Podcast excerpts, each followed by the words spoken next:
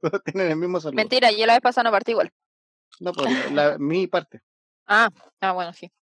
Sí, la vez pasada me robó mi saludo. Me quedé sin Ya perdón.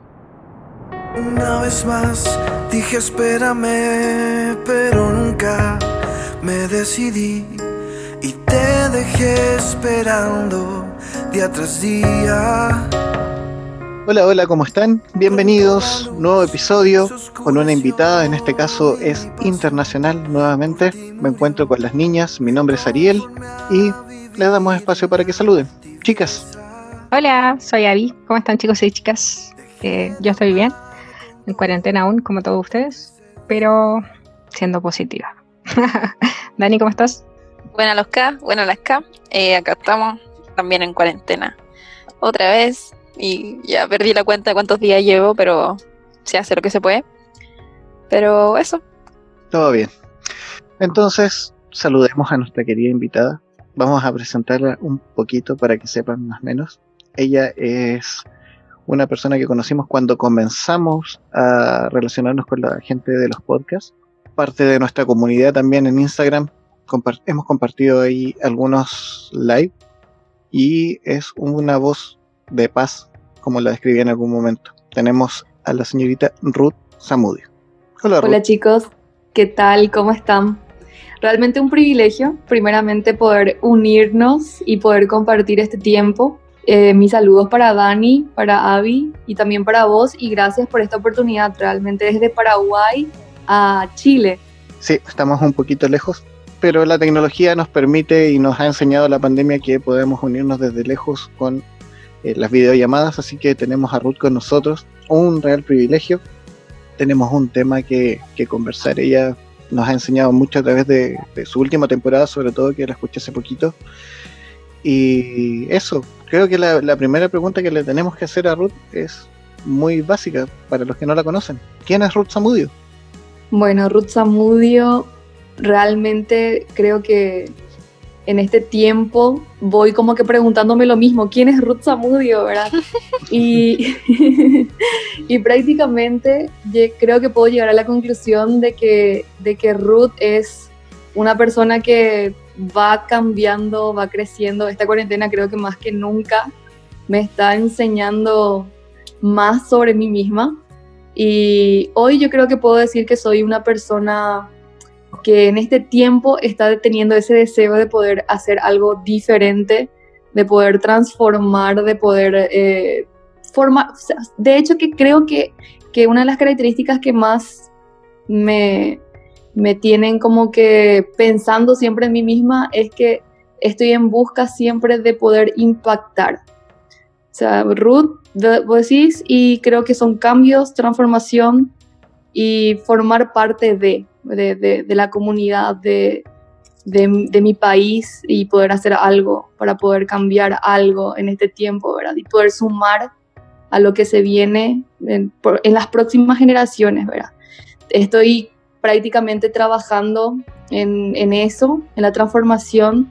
Eh, soy facilitadora de un proyecto que nosotros llevamos acá en Paraguay, eh, un proyecto que llamamos nosotros Juventud con Valores. Ese proyecto está llegando a prácticamente en el país a 70 mil chicos.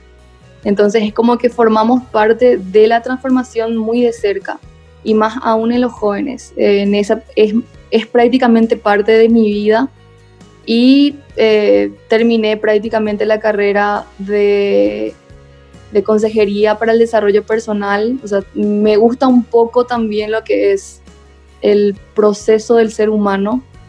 Eh, hice una tecnicatura, estoy también estudiando todavía relaciones públicas y el podcast que es prácticamente parte de, este proceso, ¿verdad? Para tratar de poder comunicar algo, de poder desarrollar algo y que pueda bendecir a más personas. Wow. Ok, Eh, esta chica hace demasiadas cosas. Y yo sí, acá y yo pensé que el solo multifuncional era respirando yo. acá. Solo respiro. Eh, claro, con esto ya nos vamos. Estamos listos. no, eh, Bueno, y eso fue todo el episodio, después de una hora de, de todo lo que nos dijo Ruth. me siento tan pequeño. Ya, no, empecé hablando en serio. Eh, Ruth es una de las primeras personas que quisimos invitar al podcast. Apareció por ahí una historia en, en su Instagram donde por jugar un poco le hicimos la invitación y ella la aceptó gustosa, así que hoy día queremos conversar eh, los temas que ella mejor maneja. Ya tenemos todo su currículum, no lo vamos a repetir porque es bien largo. eh, vamos a, aprovechar sus conocimientos y como les decía, yo he sido muy bendecido con su podcast. Así es que creo que hablar de, de restauración y de perdón, que es el foco que ella tiene, es algo que muchas veces lo escuchamos en, en, los podcasts o en el contenido cristiano, pero en este caso hay una voz especial, que es la de ella. Es, bastante particular. Así que no queremos llevar un, un, formato, no queremos llevar una pauta, no hemos querido hacerlo, sino que queremos conversar, queremos conocer a, a nuestra querida amiga y que ustedes la conozcan. Entonces, espacio libre, Ruth. Bueno, realmente para mí creo que uno de los, es el perdón, uno de los principios que para mí personalmente es el que más beneficios trae, ¿verdad? En nuestra vida, no solamente en nosotros, sino que también en las relaciones que vamos construyendo en el proceso, en la vida misma. Creo que, así como mencionaste, es un proceso de restauración que en el mundo cristiano o en las iglesias creo que ya es hablarlo sería como muy eh, ya abusar un poquito con el tema. Constantemente estamos tocando en prédicas, en, en, consejería. El perdón creo que siempre fue fundamental, pero muchas veces verlo, me gusta verlo así, el perdón como, como recordar una ofensa hecha o recibida sin dolor. Y creo que por mucho tiempo se enseñó el perdón como, como algo inalcanzable, eh, algo difícil. De hecho que lo es, pero creo que en, en este tiempo, al menos en el que estamos viviendo, eh, y en lo personal, el perdón fue fundamental para mi crecimiento emocional, para mi crecimiento espiritual.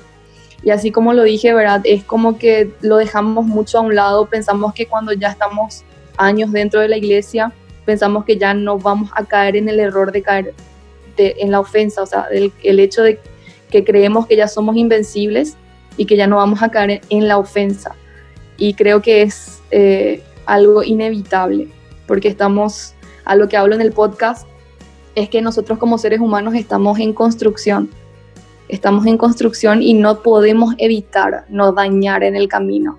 Ahora tenemos prácticamente lo que es el perdón como una herramienta disponible a nuestras manos. Y está siempre en, nos, en nosotros el tomar la decisión de usarlo o no y correr el riesgo de no usarlo. Claro, eh, bueno, hace unos episodios atrás conversamos un poco de eso que tú mencionas, que es el ser responsables de nosotros mismos y de los demás, de cómo nuestras decisiones afectan al resto. Y ahí justamente entra el perdón, porque, eh, bueno, el perdón lleva muchas, muchas aristas, el perdonarnos a nosotros mismos, el perdón de, Dios y el perdón de, del resto de las personas. Pero en esa construcción, tal como tú lo dices, uno comete muchos errores, muchísimos errores. Eh, uno aprende eh, cayéndose. Eh, lamentablemente es nuestra forma generalmente de aprender. Y, y a veces nos, nos autoculpamos con esas caídas mucho. Sí, de hecho que yo creo que como personas, como seres humanos, tenemos que aprender a conocernos, algo que yo siempre insisto es que es importante que nosotros conozcamos quiénes somos, conozcamos cuáles son nuestras debilidades y nuestras fortalezas y también el de los demás. Ahora en el caminar vamos a encontrarnos con muchísimas personas. Eh, siempre pienso eh, que nuestro círculo más pequeño, nuestro, nuestra familia, nuestros amigos son los que más pueden terminar dañándonos que personas externas, por decirlo así. porque es tan importante entender que el perdón, a pesar de que sea un tema bastante eh, tocado, ¿verdad? Es más que nada aprender a vivir el perdón. Y como mencioné, ¿verdad? De que el perdón es justamente una decisión, ¿verdad? Que uno, uno decide tener un estilo de vida en base al perdón. Y yo creo que el aprender a perdonar es parte de, de ser generoso. O sea, yo creo que una persona al ser generosa con el perdón está abriéndose una puerta, ¿verdad? A vivir una vida a plenitud. Yo creo que justamente una de las características que, tiene el perdón es la restauración. el restaurar algo dañado. Y creo que todos en un momento determinado de nuestras vidas fuimos dañados. En lo personal, yo pasé más por el proceso de perdonar y, y de perdonar heridas que fueron muy, muy trascendentales en mí, que si yo no sanaba o no permitía que el perdón restaurara mi vida y, me perdonara a mí misma también, creo que hoy las decisiones que tomé y las decisiones que voy a tomar no serían la misma. Entonces, sí es fundamental aprender a ver eh, desde la óptica de que el perdón me beneficia. No solamente eh, beneficia a otros, sino que a mí me beneficia y verlo como un estilo de vida, ¿verdad? Porque si nuestra mente se enfoca en el daño que, que me hicieron en el pasado, en, en quizás en los errores que cometimos, y mismo con Dios, ¿verdad? Dios no mira nuestro pasado y nos está condenando, al contrario, nos ofrece el perdón. Y si nuestra mente está enfocada en, en las cosas que hicimos mal, en, en las cosas que, que, en los errores que cometimos, creo que nos terminamos perdiendo muchísimo, terminamos perdiendo el presente, terminamos perdiendo nuestro futuro y, y creo que eh, es tan importante, creo, recordarnos constantemente la importancia de, de aplicar este principio, ¿verdad?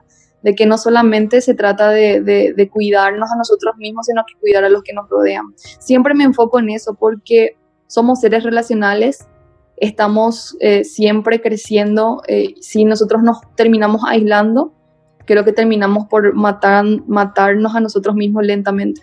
Igual hay algo, eh, bueno, nosotros como cristianos y cristianas tenemos un ejemplo vivo de perdón y Jesús Incluso en la cruz, eh, cuando Jesús dice, Padre, perdónalos porque no saben lo que hacen, pide perdón por las otras personas. O sea, no, no pide perdón por él, pide perdón por los que lo van a dañar.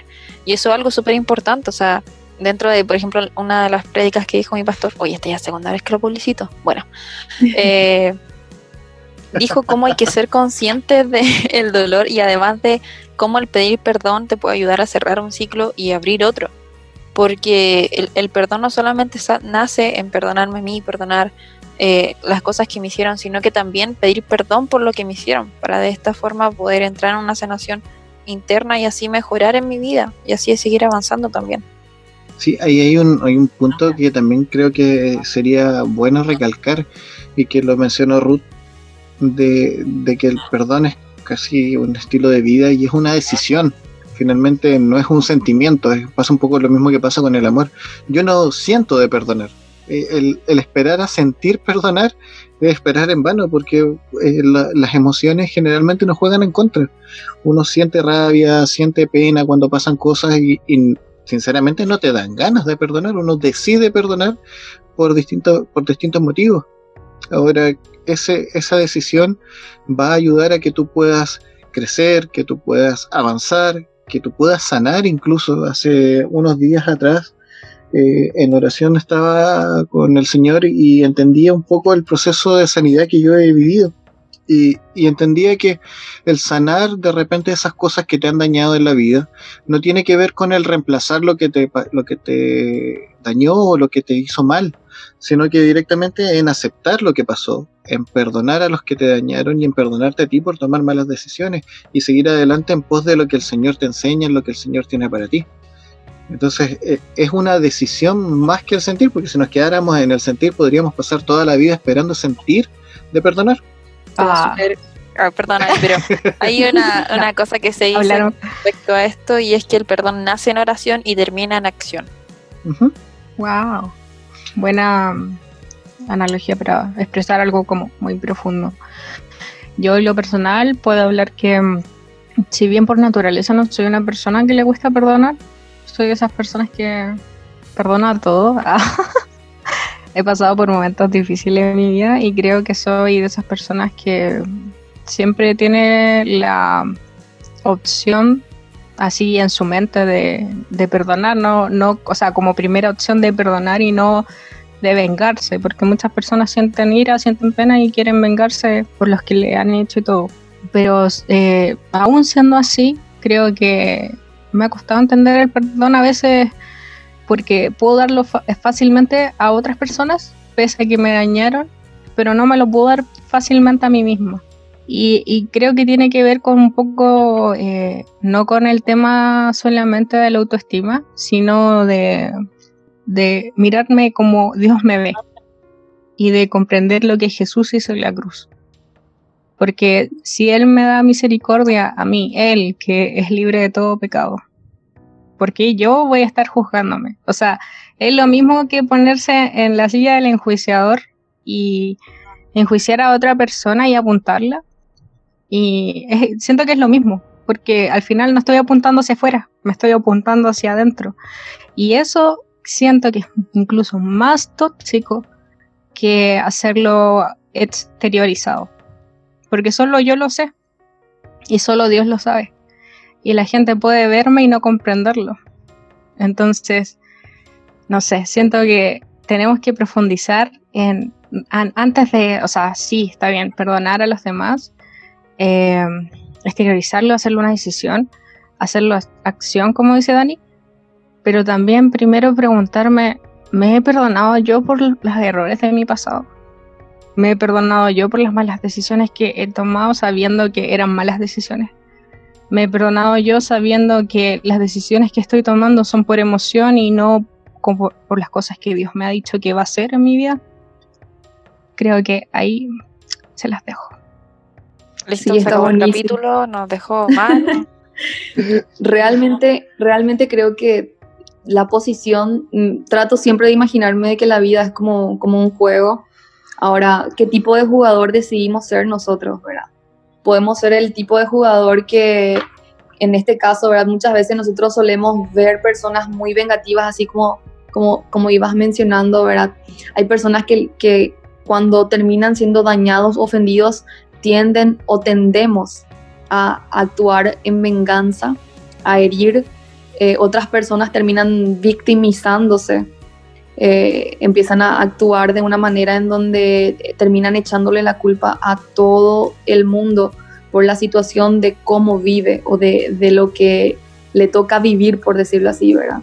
También, y el jugador de la vida que, decide y entendió el principio de que, que cuando el principio habla, pienso yo, siempre lo veo de esa manera, cuando nosotros hablamos de siembra, hablamos también de cosecha, lo que sembramos es lo que vamos a cosechar y, el perdón es un principio que si nosotros lo aplicamos y no solamente lo aplicamos hacia las personas, sino que aprendemos a identificar de que realmente estamos heridos, o, así como decía Avi, muchas veces nos cuesta inclusive perdonarnos a nosotros mismos por cosas que hicimos en el pasado o por cosas que hicimos ayer, que nosotros empezamos a generar en nuestro corazón como una semilla de, insatisfacción o de exigirnos demasiado y no lograr nuestros objetivos y terminamos por tenernos a nosotros mismos quizás eh, en una posición de condenado y nos sentamos nosotros mismos en la silla y nos juzgamos a nosotros mismos. Y ahí está, creo que Dios siempre obrando de una manera en que, eh, así como decía, perdonar a los demás para que nosotros también podamos entender y recibir el perdón es fundamental. Y dar, dar perdón empieza por dar perdón a nosotros mismos, o sea, es prácticamente fundamental mm, ser libres de la culpa. Y la culpa muchas veces eh, la construimos nosotros mismos, ¿verdad? Entonces es tan importante dar ese, saber en qué posición vamos a jugar, en la posición de ser vengativos, en la posición de, víctima o en la posición en donde nosotros entendemos de que lo mejor que podemos hacer es tomar la decisión. Yo creo que el perdón no se trata solamente de emoción, sino ni tampoco de sentimiento, sino que creo que una persona que entendió y aplica el perdón es valiente y también inteligente. ¿Por qué? Porque una persona cuando perdona empieza a vivir en, una plenitud y también empieza a vivir ciertos beneficios. Y algo que, que, me encanta saber es que la mente va muy enlazado con el cuerpo. Y muchas veces cuando nosotros no aplicamos este, este principio, terminamos sufriendo en, físicamente inclusive.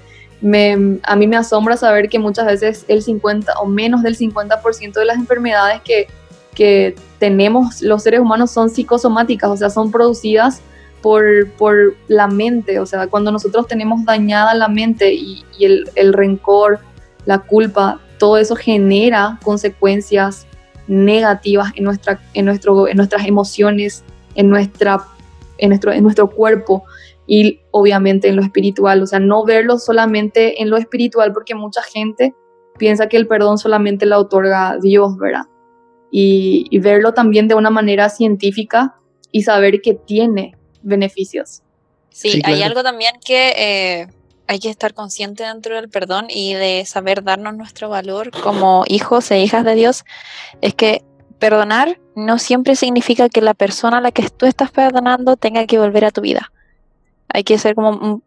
Eh, porque yo siempre he escuchado como el, discurso de que, em, como de gente cuando debate esto, eh, que el perdonar significa volver a tener a la persona en tu vida. Y no siempre significa eso. O sea, yo puedo perdonar a una persona pero no por eso significa que voy a tener que dejar volver a esa persona a mi vida. Está dentro del valor que nosotros nos damos como cristianos y cristianas. Sí, yo creo que tiene que ver con, con no, no solo, a ver, perdonar. Uno perdona para que el otro, a ver, no. Principalmente uno perdona para uno mismo, para no envenenarse uno mismo. Y después eh, hacia el otro, porque a la persona puede no importarle que yo le vaya a perdonar, puede haberse ido a mi vida, nunca va a saber que yo lo perdoné, puede haberse quedado con la duda. Y quizás hablarlo con él en algún punto quizás lo va a liberar, pero principalmente uno lo hace porque primero el Señor lo dice y segundo porque es saludable para uno. Ahora, es diferente decir, eh, no, tú tienes que perdonar y olvidar yo creo que ahí es donde el, común de la gente se, eh, se confunde, porque si bien eh, yo puedo perdonar, no soy, no sé, no, no tengo así como la memoria mala para ah, olvidarme de lo que me hicieron, o de lo que hice, o de lo que pasó.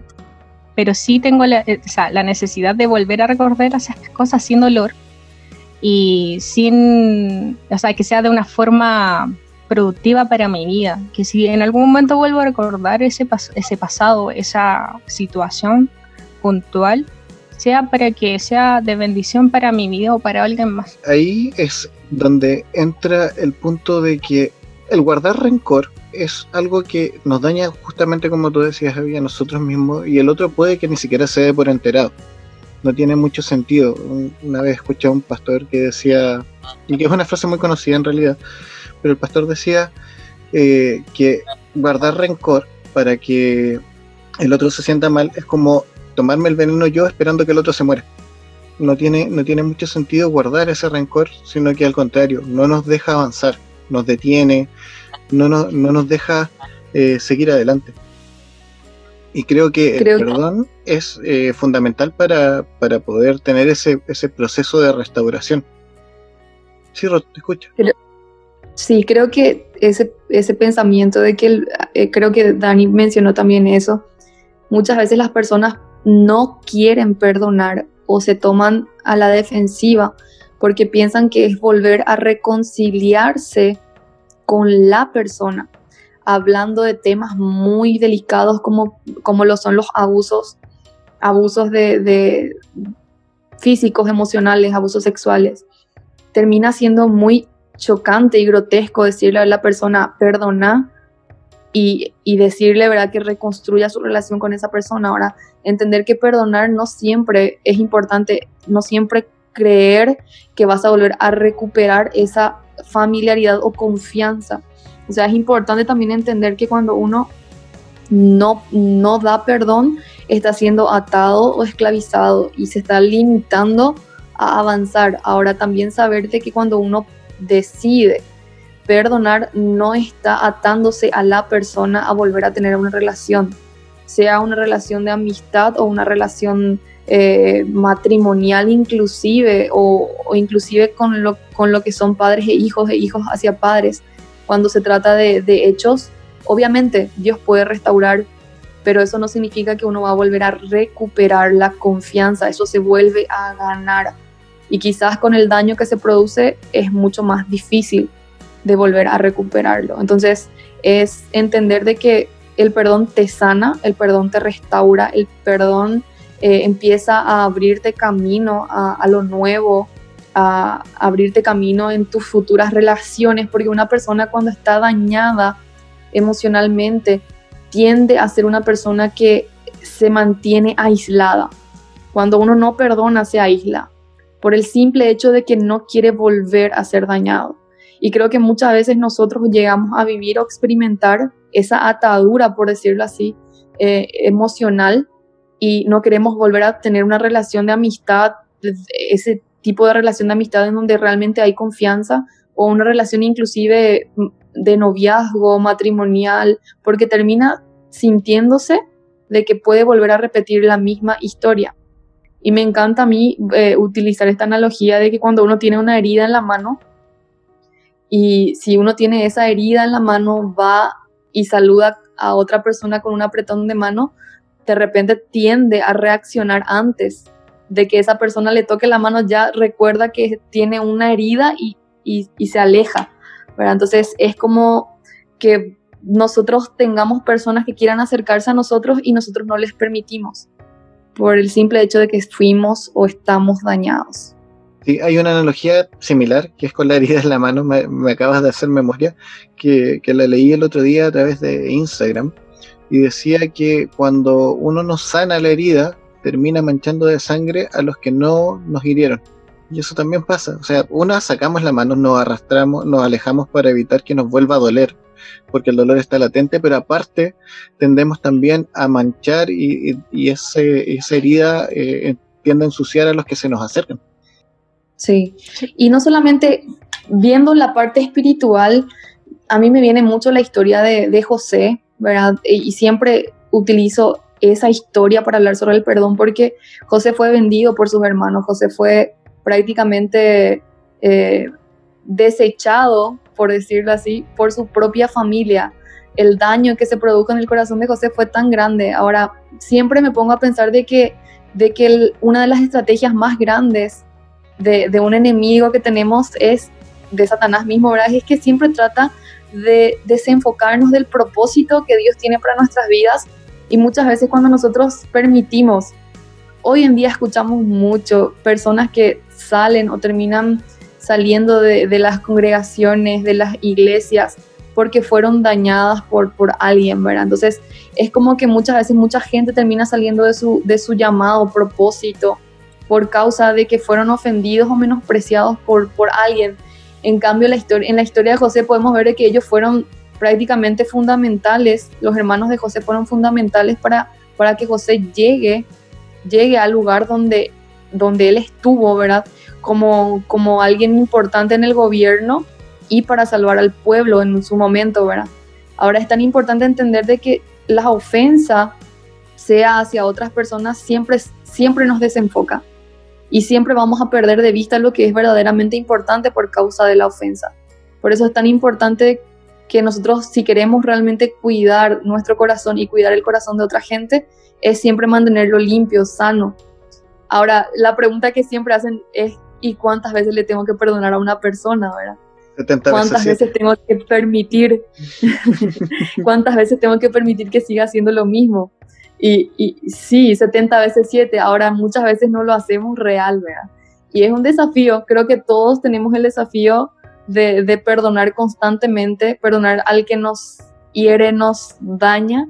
Y creo que siempre eh, recordar ese versículo, recordar que fuimos perdonados, es un desafío bastante grande el poder eh, llevarlo a la práctica.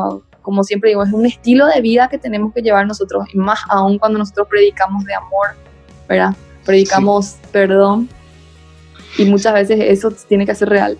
Sí, ahí hay un punto que yo creo que es importante eh, rescatar y que, es importante aclarar.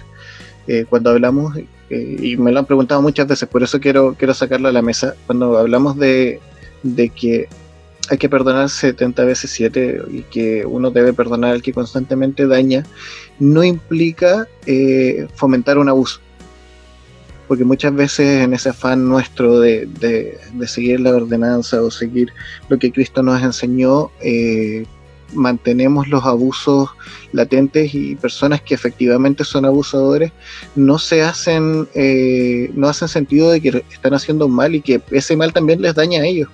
Personas que muchas veces viven en abusos eh, matrimoniales, como tú decías eh, hace un rato, o, que o el mismo bullying en los colegios. Hay un montón de, de personas que se mantienen en relaciones que son totalmente dañinas y se escudan en, el perdonar. En algún momento a mí me pasó en lo personal y nunca lo he olvidado, me escudé en, en mantener una relación en ese sentido súper dañina en un versículo bíblico que era el que mucho se le perdona, mucho ama pero lo desenfocaba totalmente porque también Cristo nos enseña a amarnos nosotros mismos. Entonces también tenemos que ser responsables, como decíamos hace un rato, de nosotros mismos y que el perdón no solo pase por decir ya no importa, ya fue, sino que también aprender de lo que nos acaba de pasar para poder avanzar un pasito más. Sí, es un poco, yo de hecho conozco casos muy cercanos en donde eh, la gente incluso se mantiene en dejarse pasar a llevar porque leen la Biblia que dice que hay que perdonar 70 veces 7. Y no es algo que se trate de eso, no es algo que se trate en donde de que tienes que dejarte pasar a llevar por todas las personas porque tienes que perdonar 70 veces 7 sino que se refiere a que si la otra persona te ofende, si la otra persona hace algo contra, contra ti, tú te alejas y perdonas, perdonas lo que te hizo para tú avanzar como persona, para tú expresar en, tu corazón la misericordia y el amor que tienes. Porque en eso se basa el, vivir como cristiano, en, presentar un amor que, que de corazón obra en misericordia no en mantenerse en un lugar en donde sabes que te están humillando, donde sabes que te están haciendo mal, donde no te están valorando. No se refiere a eso el perdonar 70 veces 7. Sí, creo que es un error muchas veces que cometemos, y me incluyo, dentro de, las congregaciones, enseñar que uno tiene que soportar abusos. Y creo que es algo común, común en nuestra buena intención, creo siempre, eh, de poder mantener o, de poder, por decirlo, recuperar algo que quizás se perdió. Ahora, justamente eh, una de las características de la fe tóxica es crear una dependencia y una sujeción a la autoridad, digo entre comillas, porque muchas veces eso, eh, el soportar o el tolerar o el perdonar 70 veces 7 lo hace creer de que, de que esa persona es más espiritual.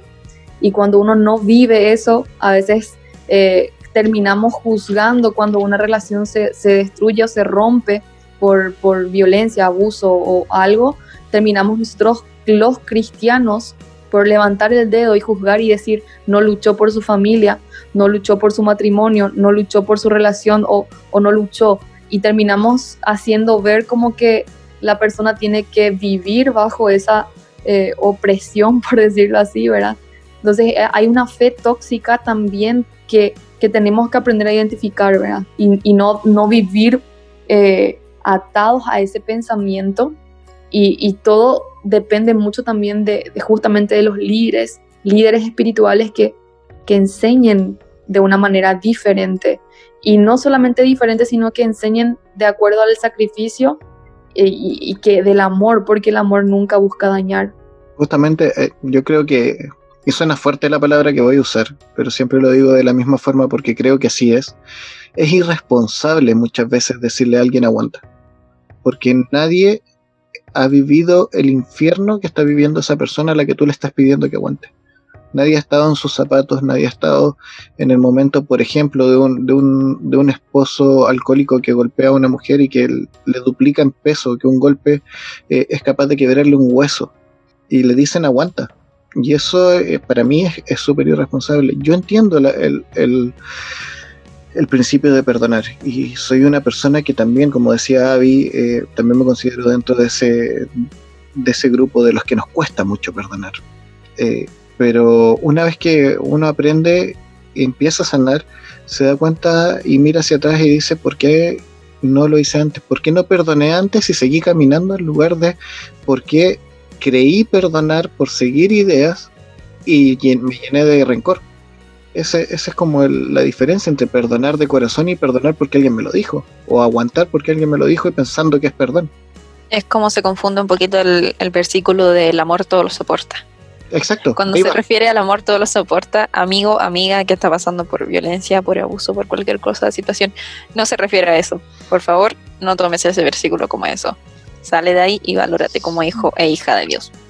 Y si somos líderes, también líderes, por decirlo así, en, las congregaciones y tenemos personas que escuchan nuestros consejos y sabemos, tratemos siempre de dar consejos que realmente se preocupen consejos que sean válidos para la persona, no solamente, como, como decía eh, Ariel, ¿verdad? Muchas veces creemos que lo correcto es decir a la persona que aguante, pero muchas veces el, yo creo que un consejo cuando uno lo da, siempre lo tiene que hacer pensando, ese consejo que yo estoy dando, lo haría yo también, o sea, yo soportaría, soportaría ese abuso, soportaría esa, esa, ese trato por, por parte de esa persona y dar consejos que realmente sean por causa del amor y, y, decir, bueno, me interesa esa persona y le doy este consejo por esto.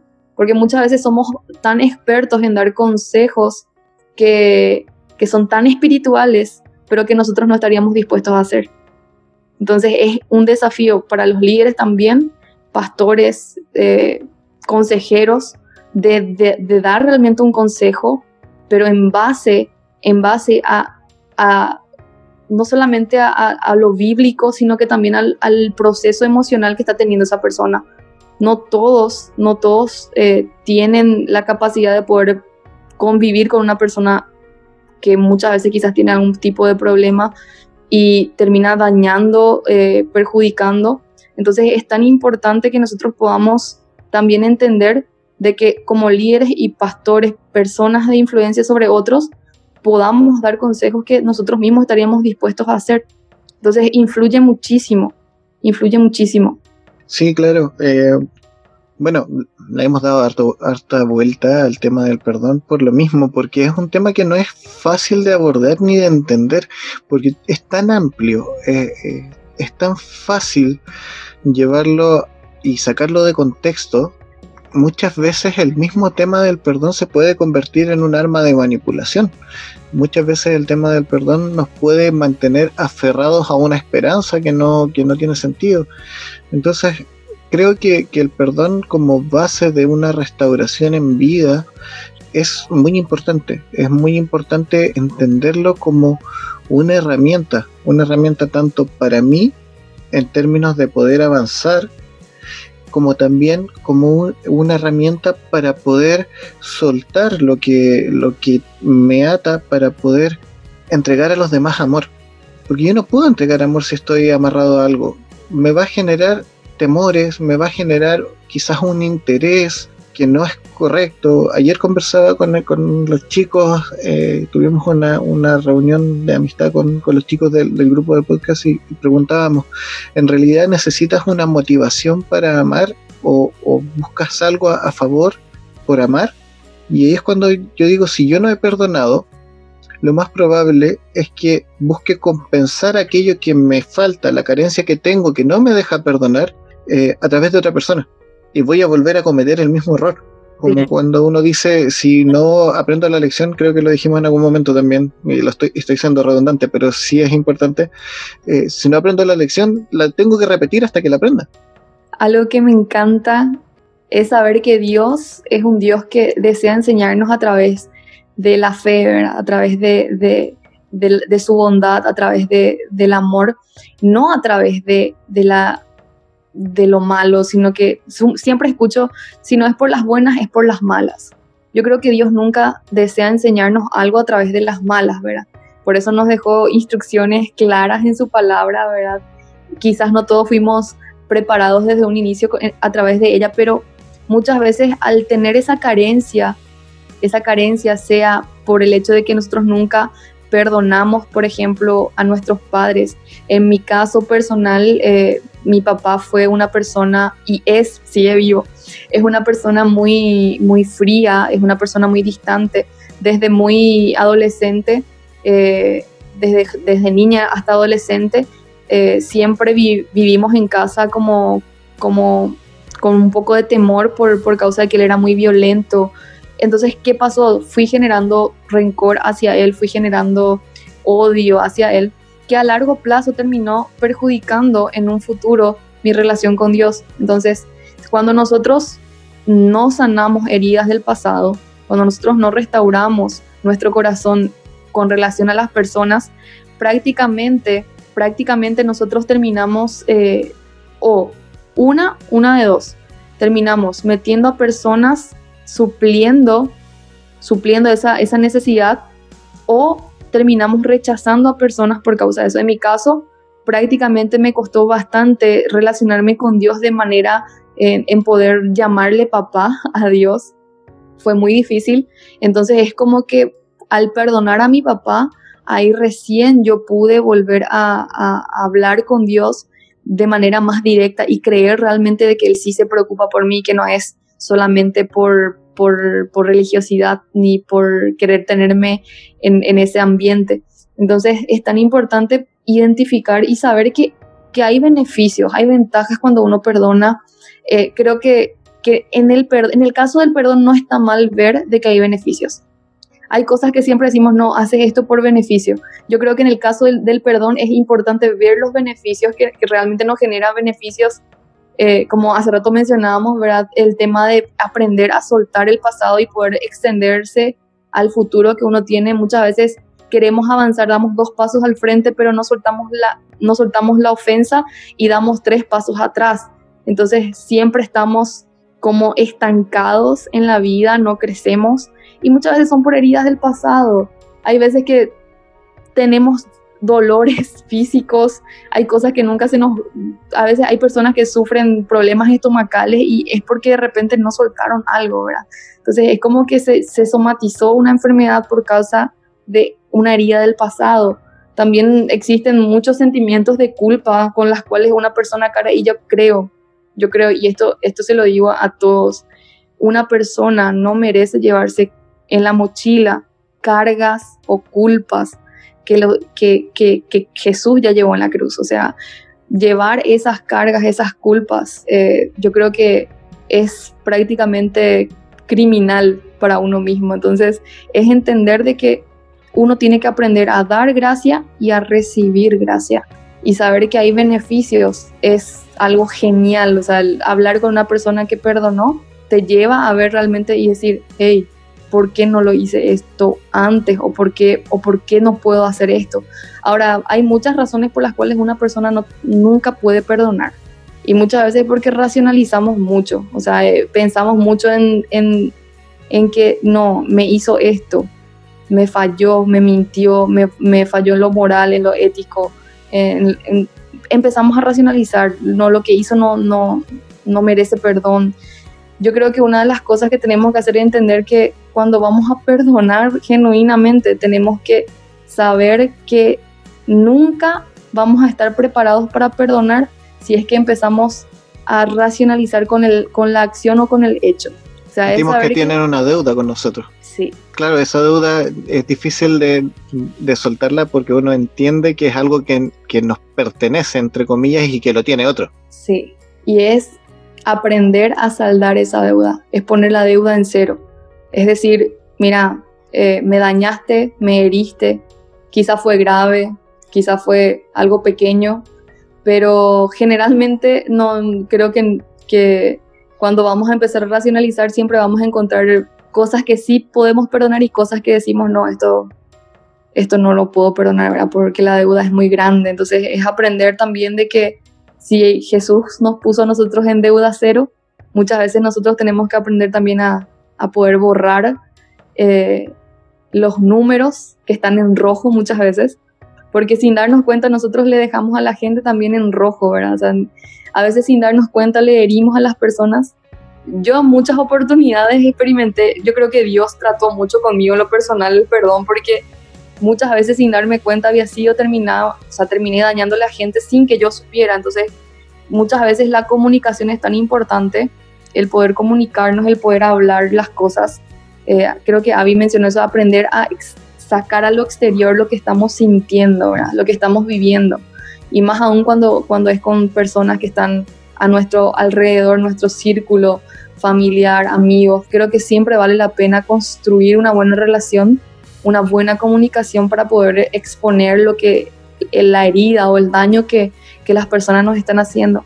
Entonces es tan importante eh, el, el, aprender a ver, ¿verdad? De que hay beneficios y que esos beneficios son, son, están disponibles, que no, es, que no es que son costosos, sino que está a un paso, está a una decisión.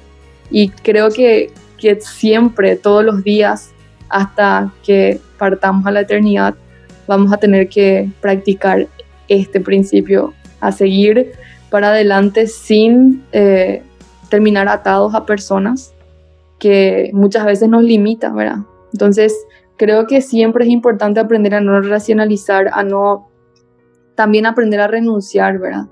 A renunciar a esos derechos que, que tomamos por causa de esa ofensa.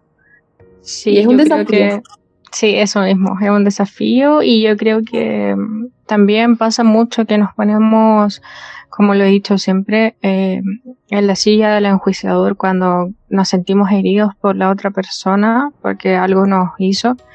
Y es porque creemos que nuestro actuar ha sido blanco, ha sido perfecto, ha sido sin mancha. Y muchas veces no es así también. O sea, muchas veces nosotros también dañamos y, solamente esto recae, o sea, el, perdón tiene que recaer en la, yo perdonando a la otra persona porque considero que lo que él hizo fue más grande. Entonces, como que maximizamos o minimizamos heridas, pero siguen siendo heridas.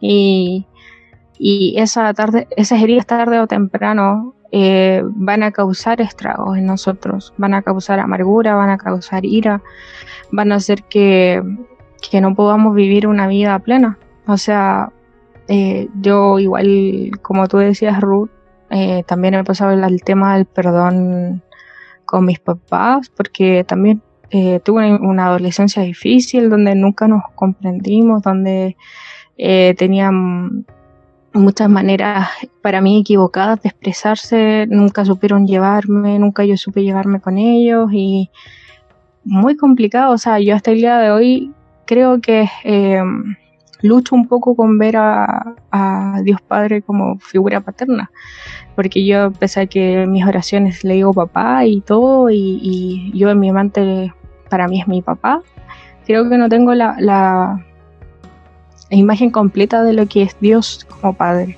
aún. Entonces, creo que el perdonar no va solamente en aquella vez cuando me di cuenta que debía perdonar, sino que va en el actuar diario. Cada vez que esas cosas vuelven, tengo que volver a perdonar y volver a seguir, porque al final, eh, bueno, en mi caso yo sigo, o sea, vivo con ellos todavía. Y no es que no los ame, no me malentiendan, no es que no los ame, no es que eh, los quiere y todo. Pero hay cosas que, conductas de la gente que no cambian y conductas que se siguen repitiendo y que el enemigo hace que en tu mente se vea como el pasado, se vea como de nuevo lo mismo, se vea como volvimos atrás, esto se está repitiendo. Y al final no, porque el Señor dice que todos los días son nuevos. Y yo creo en eso. Y ahí es cuando uno se tiene que afirmar en la palabra. Y como lo decía en una, una video respuesta que di por Instagram a una pregunta, eh, es momento de recostarse en la palabra, no de solo cargarla, no de solo leerla y adiós, sino de realmente hacerla mi, vida, hacerla mi vida diaria. Es ahí cuando yo puedo notar el cambio, es ahí cuando mis emociones me están ganando y, voy a y recurro a la oración y recurro, recurro a la Biblia y recurro a una palabra que Dios me está entregando y es cuando más real se hace. Entonces también podemos ver que las cosas que el Señor nos dice o que las cosas que nosotros vivimos en nuestro día a día. Y para eso el Señor tiene respuesta. Quizás no una específica como de, no sé, el otro día la hablaba con un amigo y yo le dije, la Biblia no es un manual. La Biblia no te dice cómo hacer un arroz con huevo. no te da las instrucciones de las medidas ni, ni de todo eso. Pero sí te da las directrices para que tú tengas eh, la sabiduría suficiente para poder dirigir tu vida para que puedas administrar. Somos administradores, eso vinimos a este mundo. Y creo que es parte del perdón el, la relación con Dios. Porque si tú no tienes una relación con Dios, se te va a hacer imposible. Porque tu, tu amargura, tu ira, tu dolor va a ser más fuerte, va a ser, te va a nublar, va a nublar tus sentidos. En algún punto la ira hace eso. Hay gente que incluso llega a matar solo por un momento de ira. Entonces, si eso no se aplaca, es humanamente es imposible. Hay algo muy cierto y es que un ciclo no se puede cerrar con dolor en el corazón. Es imposible cerrar un ciclo con dolor en el corazón. Y eso yo lo viví muy fuertemente porque yo estuve marcada durante mucho tiempo con un ciclo. Y yo decía que ya era algo que no me importaba, que era algo que iba a pasar, que tarde o temprano como que me iba a dar lo mismo. Pero no fue hasta cuando el momento en donde tuve una verdadera conexión con Dios y en donde de verdad yo dije, ¿sabes qué, Señor? Yo perdono a esta persona por las cosas que me hizo y además me perdono a mí por mantenerme en ese lugar. No fue hasta ese momento en donde pude soltar todo lo que había pasado. Fue entender el perdón y entender cómo el aceptar el perdón te hace avanzar en los ciclos, te hace ver las cosas que antes veías de cierta forma, ahora verlas en la forma en que el Señor quiere que las veas. Entonces, el mantener el perdón también tiene que ver un poco con tener una comunión con Dios.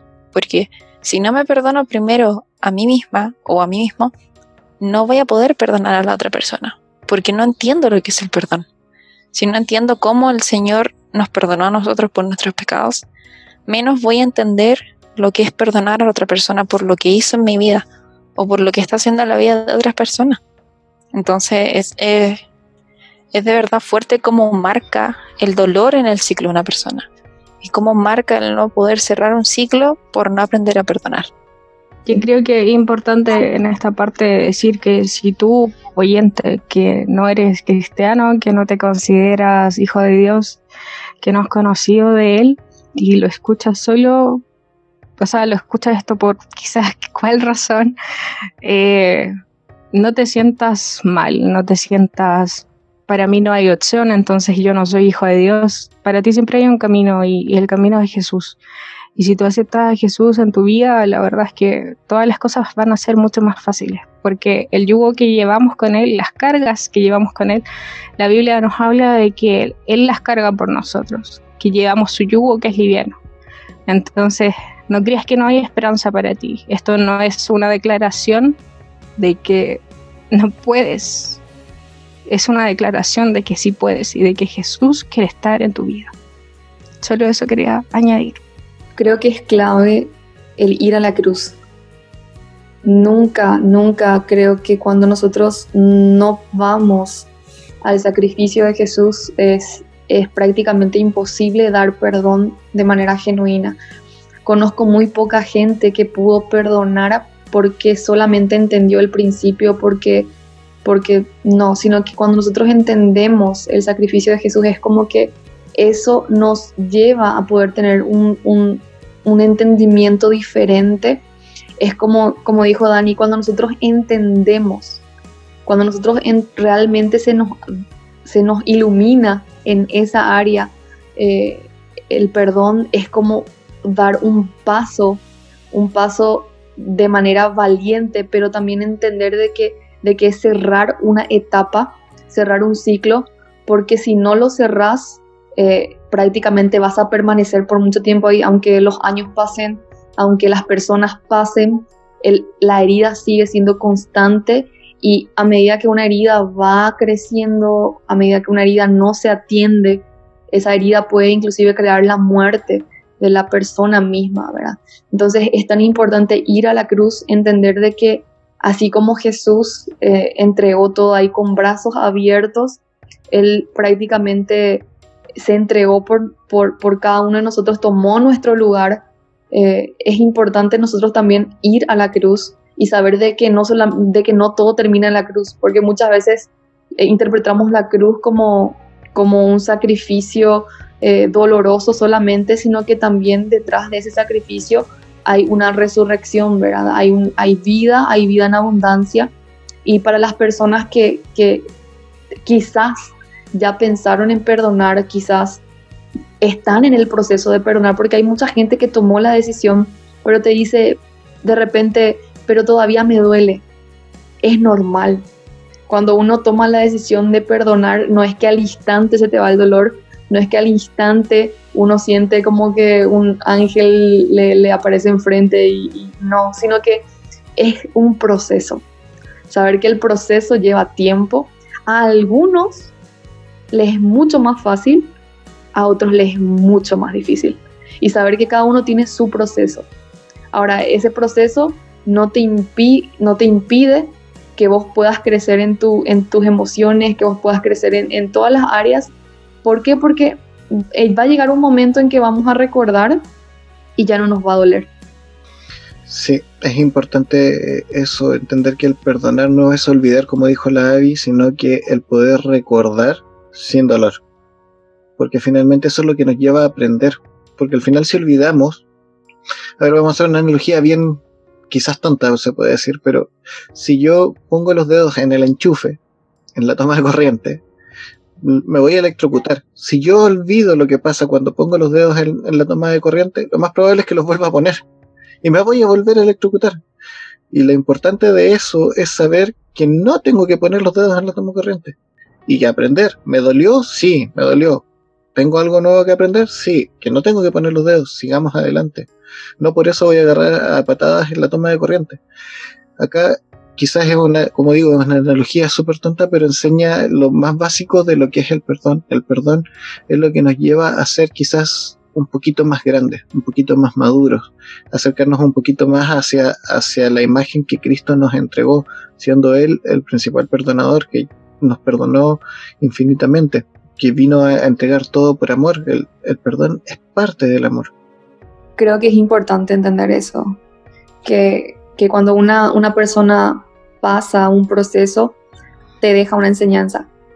Y quizás, eh, como dije hace rato, Dios no desea enseñarnos eh, a través de lo malo, sino que muchas veces nuestras decisiones nos llevan a muchas consecuencias. Ahora podemos terminar tomando la posición de víctima y decir, ay, metí el dedo en el enchufe y fue por culpa de que no me avisaron de que había sido, había corriente eléctrica por, por ese enchufe. O sea, podemos tomar esa posición de víctima o decir, hey, aprendí esta lección tomo la decisión de jugar el papel de no de vengador ni de víctima, sino que voy a jugar el papel de, la vida y, voy a entrar y voy a, voy a dar todo, ¿verdad? Y aprender a perdonar yo creo que es, y creo que es uno de los principios, como dije hace rato, que nos deja realmente muchísimas enseñanzas en las relaciones siempre. Las relaciones siempre van a ser un problema y van a ser los que más nos llenan. Así que es muy importante aprender las lecciones, aprender las lecciones que nos da la vida si es que no queremos volver a pasarla. Así que creo que el desafío mayor de cada ser humano es entender qué es lo que tengo que aprender de esto que estoy viviendo hoy. ¿Por qué fallé en mi relación con esta persona? ¿Por qué terminé dañándole a esta persona? Muchas veces el egoísmo, el creer que somos perfectos, nos lleva a muchas veces dañar o ser dañado fácilmente. Eh, una de las cosas que yo me tomo muy en cuenta es que yo no soy perfecta y que las personas que me rodean tampoco lo son. Eso me ayuda a mí a poder mantener como una línea de, de realidad y decir, bueno, tengo que perdonar, tengo que ser paciente, tengo que, tengo que dar oportunidades a las personas. Ahora, mencionando cada caso, cada caso es diferente. Nunca podemos comparar nuestra, nuestras heridas con, la herida de, nuestros amigos ni de nuestra familia. Tampoco juzgar el proceso ajeno, sino que aprender y, caminar y no convertirnos en un puerco espín que, anda dañando a todo el mundo, clavando a todo el mundo por el camino. Yo creo que uno cuando perdona da un giro de 180 grados y empieza una vida totalmente diferente. Ahí hay otro tema y es un poco el ser conscientes de dolor, del dolor que se causa en la otra persona o sea, podemos hablar mucho del perdón de nosotros o nosotras perdonar a otra persona, pero también está el punto de ser nosotros mismos quienes pedimos perdón, el, ser consciente de que ninguna presión ni ningún dolor ni nada es autorización para dañar a otras personas. Porque nosotros no somos una bolsa de, de cosas que se acumulan y que cuando explota puede dañar sin ningún problema, como un porco espín. No somos eso, tenemos que ser conscientes que somos seres que dañan a otras personas y por lo mismo tenemos que también ser conscientes de cómo pedir perdón. Voy a hacer una ¿De qué se pausa solo para se decir la vegana habla de que explota un porco espín. Oye, la... En fin, la hipocresía. En fin, justamente me estaba acordando de la analogía. Esto no se va a cortar. Estaba hablando de la analogía de, del erizo, que es una analogía muy común. Me voy a Habla- comer un- una lechuguita para sacarme esta culpa encima. que habla de que mientras más los, los erizos necesitan eh, vivir en, com- en comunidades, como en, en, en sociedad. Se, se protegen unos a otros, pero en medida que se van juntando también se van dañando por su, por sus espinas. Y dicen que el humano trabaja de la misma forma o vive de la misma forma. Mientras más cerca tienes a alguien, más te daña. Ahora, en ese sentido, lo que dice Dani es súper importante. No lo del erizo, sino que eh, lo de poder aprender a pedir perdón. Perdón. Lo importante es poder apre- aprender a pedir perdón porque al final, claro, nosotros entendemos el proceso de perdonar y, que eso es súper personal, pero el pedir perdón es súper importante, aprender a ser eh, humilde, que creo que es una de las bases para poder aprender a pedir perdón, ser humilde y reconocer nuestros errores para ir donde el otro y decirle yo me equivoqué, yo fallé y quiero hacer algo entre comillas para recompensar lo que pasó. O sea, pedir perdón y decir, ah, ya no importa, perdón. En realidad no hay un arrepentimiento real, no hay, no hay una intención de pedir perdón, sino que es un- una acción vacía. Pero el otro día escuchaba, bueno, hace, un tiempo escuchaba al pastor Danilo Montero y él decía que siempre eh, junto con el perdón viene algo, viene algo que, que va añadido, que viene un poco a solventar lo que se dañó. Si yo daño algo, mi mejor forma de pedir perdón es tratar de repararlo. Hay cosas que claramente no se pueden reparar. Si yo, no sé, atropellé a una persona y falleció en el camino, no la puedo resucitar. Pero sí quizás puedo estar pendiente de su familia, sí quizás puedo hacer algo que realmente demuestre que estoy arrepentido, que me importa lo que pasó y que quiero eh, recompensarlo, como decía, o, solventar un poco la situación. Justamente creo que es un paso muy importante aprender a, a pedir perdón. Es, creo que a- cuando uno aprende a conocerse, cuando uno aprende a y, y- y reconoce que, que es imperfecto, es prácticamente una, uno de los actos que, que genera, ¿verdad? transformación y cambio también en la otra persona.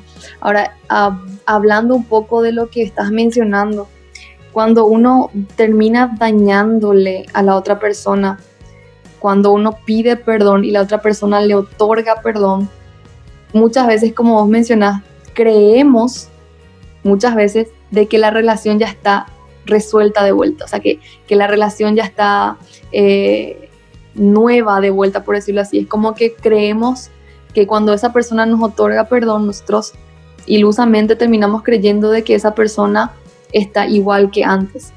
Y muchas veces el error que cometemos es olvidarnos de que en algún momento dañamos, si es que dañamos la confianza, eh, si es que dañamos algo emocional, eh, algo moral en la persona, que tenemos que nosotros tomarnos también el, el por decirlo así, el, el, la obligación de poder volver a construir sobre, sobre esa fall- falta o falla que cometimos. Ahora, algo interesante que, que me parece, creo, importante es que cuando nosotros damos perdón a alguien, le estamos devolviendo, devolviendo lo que nos, lo que nos quitó, ¿verdad?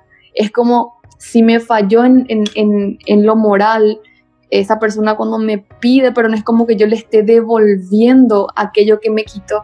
Y, y eso es algo que a mí me deja pensando mucho porque muchas veces nosotros cuando perdonamos decimos te perdono, pero, pero te voy a hacer pagar las consecuencias o, empezamos a poner peros. Pero cuando, cuando Jesús nos perdona, Él prácticamente nos restaura y nos devuelve lo que se nos había perdido en un momento. Entonces yo creo que justamente el perdón es un acto de generosidad. No se trata solamente de dar, sino que también de poder recibir. Es como que yo le esté diciendo a la persona si me, si me falló en la confianza, yo te devuelvo la confianza. Y creo que es algo muy espiritual, eh, es algo que va mucho más allá de nuestro propio pensamiento, nuestra lógica, el devolver algo que quizás nos quitaron. Y, es de valiente porque uno está diciendo, mira, te devuelvo esto, pero confío que ahora vas a mejorar, confío que ahora, quizás si me, fallaste en esto, ya vuelvo a depositar mi confianza en vos, sabiendo que quizás me puedes volver a fallar, pero estamos en común acuerdo de que va a haber un cambio. Creo que es algo importante entender, ¿verdad? De que estamos restaurando algo cuando se trata en especial, eh, siempre recuerdo este ejemplo que, que dio una persona muy importante en mi vida. Esta persona decía, cuando hay infidelidad en un matrimonio, la persona viene y pide perdón. Ahora, cuando la esposa, en este caso supongamos que la esposa es la, la que fue infiel, viene al esposo y le pide perdón al esposo, el esposo al perdonarle le está volviendo a devolver la confianza sabiendo que ella quizás puede volver a dañarle. Pero lo está haciendo justamente porque el perdón es, es devolver, ¿verdad? Es dar de vuelta la confianza y yo creo que muchas veces esa es la parte donde más nos cuesta, ¿verdad? Volver a dar confianza, volver a, reconstruir algo, porque generalmente es mucho más fácil dejar, eh, dejarlo así, y no intentar. Sí, me recuerda la historia de Saqueo al escucharte. se me vino a la mente cuando, cuando Jesús llama a Saqueo y él efectivamente eh, se siente arrepentido y quiere pedir perdón por, por eh, años de, de, usufructo malintencionado respecto a lo que es económico, claro, no, no es no es lo mismo que estamos hablando, pero se aplica justamente. Y él dice, bueno, voy a dar la mitad de mis bienes a los pobres, que eran bienes que sabíamos que eran en torno a abuso, pero dice, si a alguien le robé, lo, se lo voy a restituir cuatro veces. Él quiere no solo ir donde aquel que le, le cobró el impuesto de más y decirle, oye, lo siento, sino que dice, oye, te cobré de más, te cobré, no sé, mil, toma, aquí tienes cuatro mil de vuelta porque él siente la necesidad de hacer lo correcto. Y eso es parte del aprender a pedir perdón, creo yo. Sí, yo creo que es parte de aprender a, generar. Yo creo que eso sí, yo me imagino que Jesús pasó cinco minutos con Saqueo y que Saqueo tuvo una convicción del error que estaba viviendo.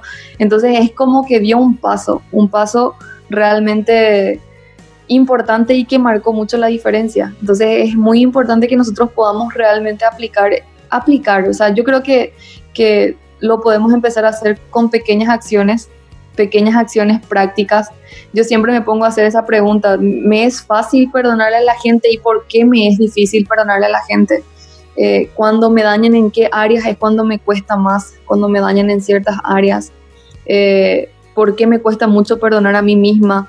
Porque me es más fácil perdonarme a mí o porque me es más fácil perdonarle a otros. O sea, hacernos preguntas difíciles para poder realmente obtener resultados eh, importantes en la construcción de nuestro ser y, poder realmente ir construyendo nuestra vida realmente, porque muchas veces, muchas veces pensar demasiado, pensar demasiado en por qué o cómo terminamos perdiendo la vida.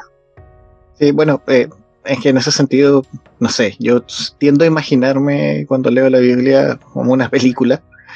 O tengo una imaginación muy amplia, siempre lo digo. Y, creo que, bueno, hasta el día de hoy, cuando nos encontramos con Jesús, Él nos desnuda, nos, nos muestra lo que realmente somos. Entonces, estar cinco minutos con Jesús, yo creo que debe haber sido algo tan increíble que te genera esa convicción que tú dices y, y las ganas de cambiar eh, yo creo que ni siquiera con cinco minutos, dos minutos ya son más que suficientes. Eh, llevamos una hora. Vamos a. Yo creo que aterrizamos un poco el tema para poder avanzar, si no terminaremos haciendo eh, un, dos o tres Una episodios. cátedra. Se- Seremos como un Como episodio de siempre, conciencia. agarrando vuelo. Vamos a hacer Uh, otra temporada. Oiga, mijo, acá no se hace publicidad a otros podcasts. Mira que nos roban al público. No, no, ¿Qué somos, clase de hermandad es esa? Es esa. no, no somos tan polémicos como Andrés. No importa. Eh, Hasta ahora. hasta ahora. Bueno, entonces aterricemos un poquito eh, porque ya se nos alarga mucho el tiempo. Eh. Conclusiones. Yo creo que me quedo con un poco de que un corazón que obra en misericordia, obra también en perdón. Wow. Chan, chan. Ya, aquí se cierra el capítulo. Buenas noches. Ah. me salió del alma. Ese fue mi mejor verso de todos los capítulos. Vamos a Genial. hacer una imagen con esa frase. Em, nada, yo me quedo con que el Señor es compasivo y misericordioso. Es lento para enojarse y está lleno de amor, inagotable. Eso sale en el Salmo 103. Creo que es lo que me recuerdo cuando hay algo que me duele mucho y me cuesta quizás verlo desde otra mirada para poder perdonar. Y no hablo solo de perdonar a la gente, sino de perdonarme a mí. Así que el Señor nos perdona, perdónense ustedes también. Voy a dar mi conclusión antes porque les vamos a dar la prioridad a nuestra querida invitada. Eh, creo que perdonar no es fácil. Creo que perdonar es una muestra de amor para con nosotros y para con el resto, como, como dijo Avi. Creo que mi gran conclusión es esa. Para poder avanzar hay que soltar la carga, porque la carga no nos deja avanzar. Y no perdonar es tomar esa mochila llena de rocas y, y llevarnos ese peso. Eso es Ruth. Creo que toda persona tiene dos opciones eh, en esta vida, que es tomar la decisión y el camino de, de la falta de perdón, del rencor, del odio, o empezar a practicar el perdón y, y hacerlo un estilo de vida. Creo que la mayoría de las personas eh, quieren un gran futuro y ese gran, ese gran futuro sin este principio, sin vivir este principio, es irreal y falso. Entonces es realmente aprender y recordar de que cuando nosotros estamos perdonando, estamos actuando en un nivel mucho, mucho más alto que lo que podemos imaginar y es aprender realmente a poder ver el futuro, a poder ver que, que pueden ocurrir prácticamente restauración después de haber sido dañado o perjudicado en algún área, es poder animarse a creer de que Jesús realmente puede cambiar nuestra, nuestra ruta cuando empezamos a aplicar estos principios. Y creo que prácticamente es eso, ¿verdad? Es recordar cómo yo sé que perdoné cuando recuerdo el daño, la ofensa que hice o que me hicieron sin dolor, que es un proceso. Y que la raíz de toda, de toda amargura es la falta de perdón, ¿verdad? Y no tenemos que permitir eh, que esa semillita crezca en nuestros corazones. Que la tarea muchas veces queremos que Dios lo haga, pero la decisión está en nuestras manos. Dios ya nos dio todo a través de Jesús. La decisión está en nuestras manos. Amén. Sí. Ah, Ahora comienza el ayudamiento. Espera. Eh, sí, se me quedó algo en el tintero. No podía ser de otra forma. Se me quedó algo en el tintero. Creo que parte del perdón y algo que no mencionamos y que, y que bueno, me lo recordó ahora al escuchar la, la música de fondo, es que nosotros también a veces nos, nos distanciamos del Señor y Él nos recibe y nos perdona eh, y nos recibe con los brazos abiertos.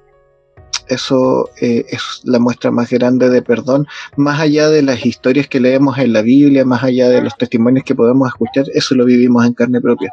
Al menos yo que estuve un tiempo alejado del Señor, cuando volví con Él me recibió con sus brazos abiertos y me restauró. Eso es, es- sí. es increíble. Si yo agregara a eso cortito, lo mismo. eh, en- me gusta la Biblia, así que la leo. Salmo 103. Ah. Eh, Eres la más cristiana de nosotros. En Sí, el- es la que más dice versículos. Ya sabemos quién es la que lee la Biblia dentro del grupo. en el eh, versículo 12, eh, esto es algo que marcó mi caminar, que lo sigue marcando hasta ahora. Y en la NTV dice, llevó nuestros pecados tan lejos de nosotros como está el oriente del occidente. Así, de lejos estamos del pecado. Ya, Explica eso para la gente que no se cacha con mapa. Al- algo así como donde queda cada parte del erizo. Eh, Ay, no entendí. cuando explotó, Oh, ya no importa. Sigamos. Qué triste. humor. Negro. Sí, Ah, no podía ser el negro. sol. Eh, Él es solo. Ya, pues por favor, pongámonos serio. Nos quedan solo dos cosas para poder cerrar, porque insisto, ya vamos a terminar haciendo dos episodios. Eh, dentro de la costumbre, y esto es parte de la costumbre que tratamos de, que siempre pelamos de las iglesias, pero ahora lo vamos, nosotros también tenemos las nuestras. Dentro de la costumbre, a nuestros invitados siempre le hacemos una pregunta de rigor. Y esa pregunta es, Ruth, ¿a ti qué te inspira la pregunta y si nos unimos? Bueno, me recuerda, sí, voy a ser bíblica. me recuerda, Ah, otra diferente. Ya, Dani, nos vamos nosotros. recuerda realmente Eh, bueno, iglesia. gente, fuimos buenos. Ya, dejen responder a Ruth, por favor. Y si nos unimos me recuerda realmente a la iglesia primitiva, que no había categorización de, por decirlo así, no había niveles. Todos se ayudaban entre todos, todos crecían eh, unos con otros de manera en que, en que construían algo para un fin, ¿verdad? Para un propósito.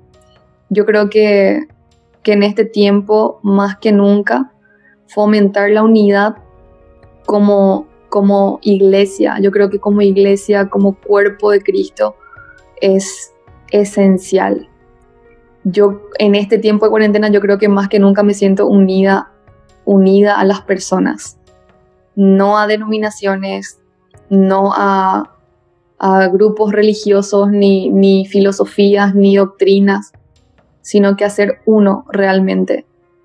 Quizás no en pensamiento, quizás pensemos diferente, pero, pero sí en, en entender de que hay un propósito mucho mayor en, en- en- de manera global, ¿verdad? En, en conjunto, no solamente individual, sino que en conjunto. Y yo creo que darle valor a la unidad es darse valor a uno mismo. Wow. Muchas gracias, por esa Ay, reflexión. pero qué linda. Sí, Lo vi. me hincha el corazoncito. Ya.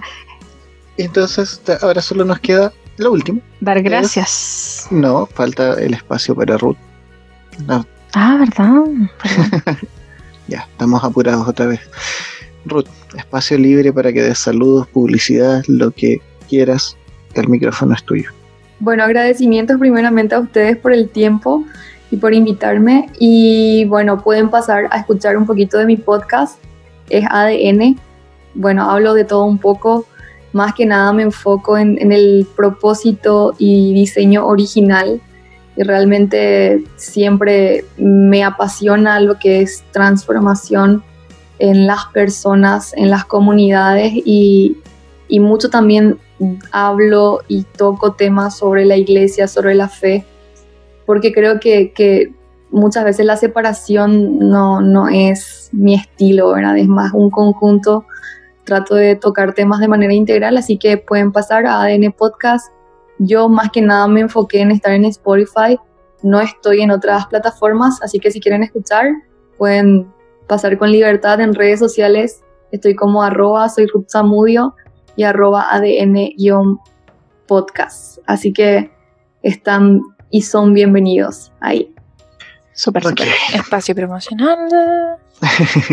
nos despedimos entonces. Uno. Eh, bueno, no sé si Ruth quiere agregar algo más para despedirse. Realmente a las personas que escuchan es a que puedan ser valientes en tomar la decisión de perdonar si necesitan una persona eh, que los pueda escuchar, porque muchas veces no, no podemos perdonar porque no lo sacamos a luz. Lo primero que creo que las personas deben de hacer es buscar gente de confianza a la que puedan exponer su interior y, y que los pueda ayudar ¿verdad? a poder llegar a, esa, a, esa, a ese paso de poder liberarse de, la falta de perdón y que se animen a, buscar más de Dios, a poner delante de Él realmente sus emociones, los daños que sufrieron y, que lo puedan hacer como, como algo eh, habitual en sus vidas y que puedan disfrutar de los beneficios y que nos comenten después, ¿verdad? Si es que decidieron perdonar, si es que qué es lo que más les cuesta de, de, perdonar también, ¿verdad? Y eso, realmente animarles a que, a que puedan ser valientes e inteligentes, porque de hecho que no es fácil, pero no es imposible tampoco, así que siempre la decisión va a estar en sus manos. Gracias niñas. Ya, yo decir eh, muchas gracias por escucharnos una vez más. Eh, espero que esto haya sido de ayuda. No queremos eh, nunca ser eh, piedra de tropiezo para ustedes, sino simplemente llevar una conversación donde podamos ver distintos puntos de vista sobre un tema específico a través de nuestras experiencias y de lo que dice la Biblia. Un abrazo a cada uno de los que nos escuchan. Adiós, chicos y chicas. Cuídense, lávense las manitos, no salgan de casa. Yo algo que quiero decir nuevamente, como dije en uno de los otros capítulos, y es que este mensaje va tanto para gente creyente como para gente no creyente. Da, da lo mismo qué tipo de creencia o no creencia se tenga. El aprender a, a perdonar y a decir perdón es algo que va de verdad a cerrar tu ciclo y llevarte por un camino de amor, volviéndose a la cruz, siempre es bueno. Y como siempre decimos, les amamos y esto va para todas las personas que nos lleguen a escuchar. Eso, un abrazo y también lávense las manitos. Y por favor, déntrense para adentro. Sana Colgel. Yo tengo hartas cositas. Una, agradecer a la gente que se unió a nuestra red social. Nuestra comunidad creció enormemente, no, no sé cómo. Yo creo que son ocho veces lo que teníamos en un principio. Mucha gente, mucha gente, mucha Agradecemos su gente. participación, sus preguntas. En especial iba a darle un saludo a la hermana, se llama Nini González, que nos pidió hablar del perdón sin saber que teníamos a Ruth en, en carpeta ya lista. Adelantada y que traía el tema así, pero más que estudiado, como se dieron cuenta. Así que agradecer a todos, agradecer a David, como todos los capítulos, David Mardones con la Muchas música gracias. de fondo. El, el, David y su banda. Sí, por favor, búsquenlo en Spotify, tiene grandes temas, son de mucha bendición y musicalmente son muy Buenísimos, buenos. A sí. mí me gustan mucho, por lo menos, lo recomiendo. Así A mí que eso, Ruth, te queremos mucho, muchísimas gracias por tu tiempo. Sí, Muchísimas muchas gracias. gracias, Ruth. Yo a ustedes, gracias. Un abrazo apretado, sin COVID. Por abrazo virtual. Abrazo virtual. Y Genial. seguimos comunicados, vamos a estar ahí siempre. Perfecto. Eso, se hace Así con que amor. Eso, chicos y chicas, les Muchas amamos. gracias a todos, les amamos. Cuídense. La Dani me robó el saludo. Adiós. No está bien.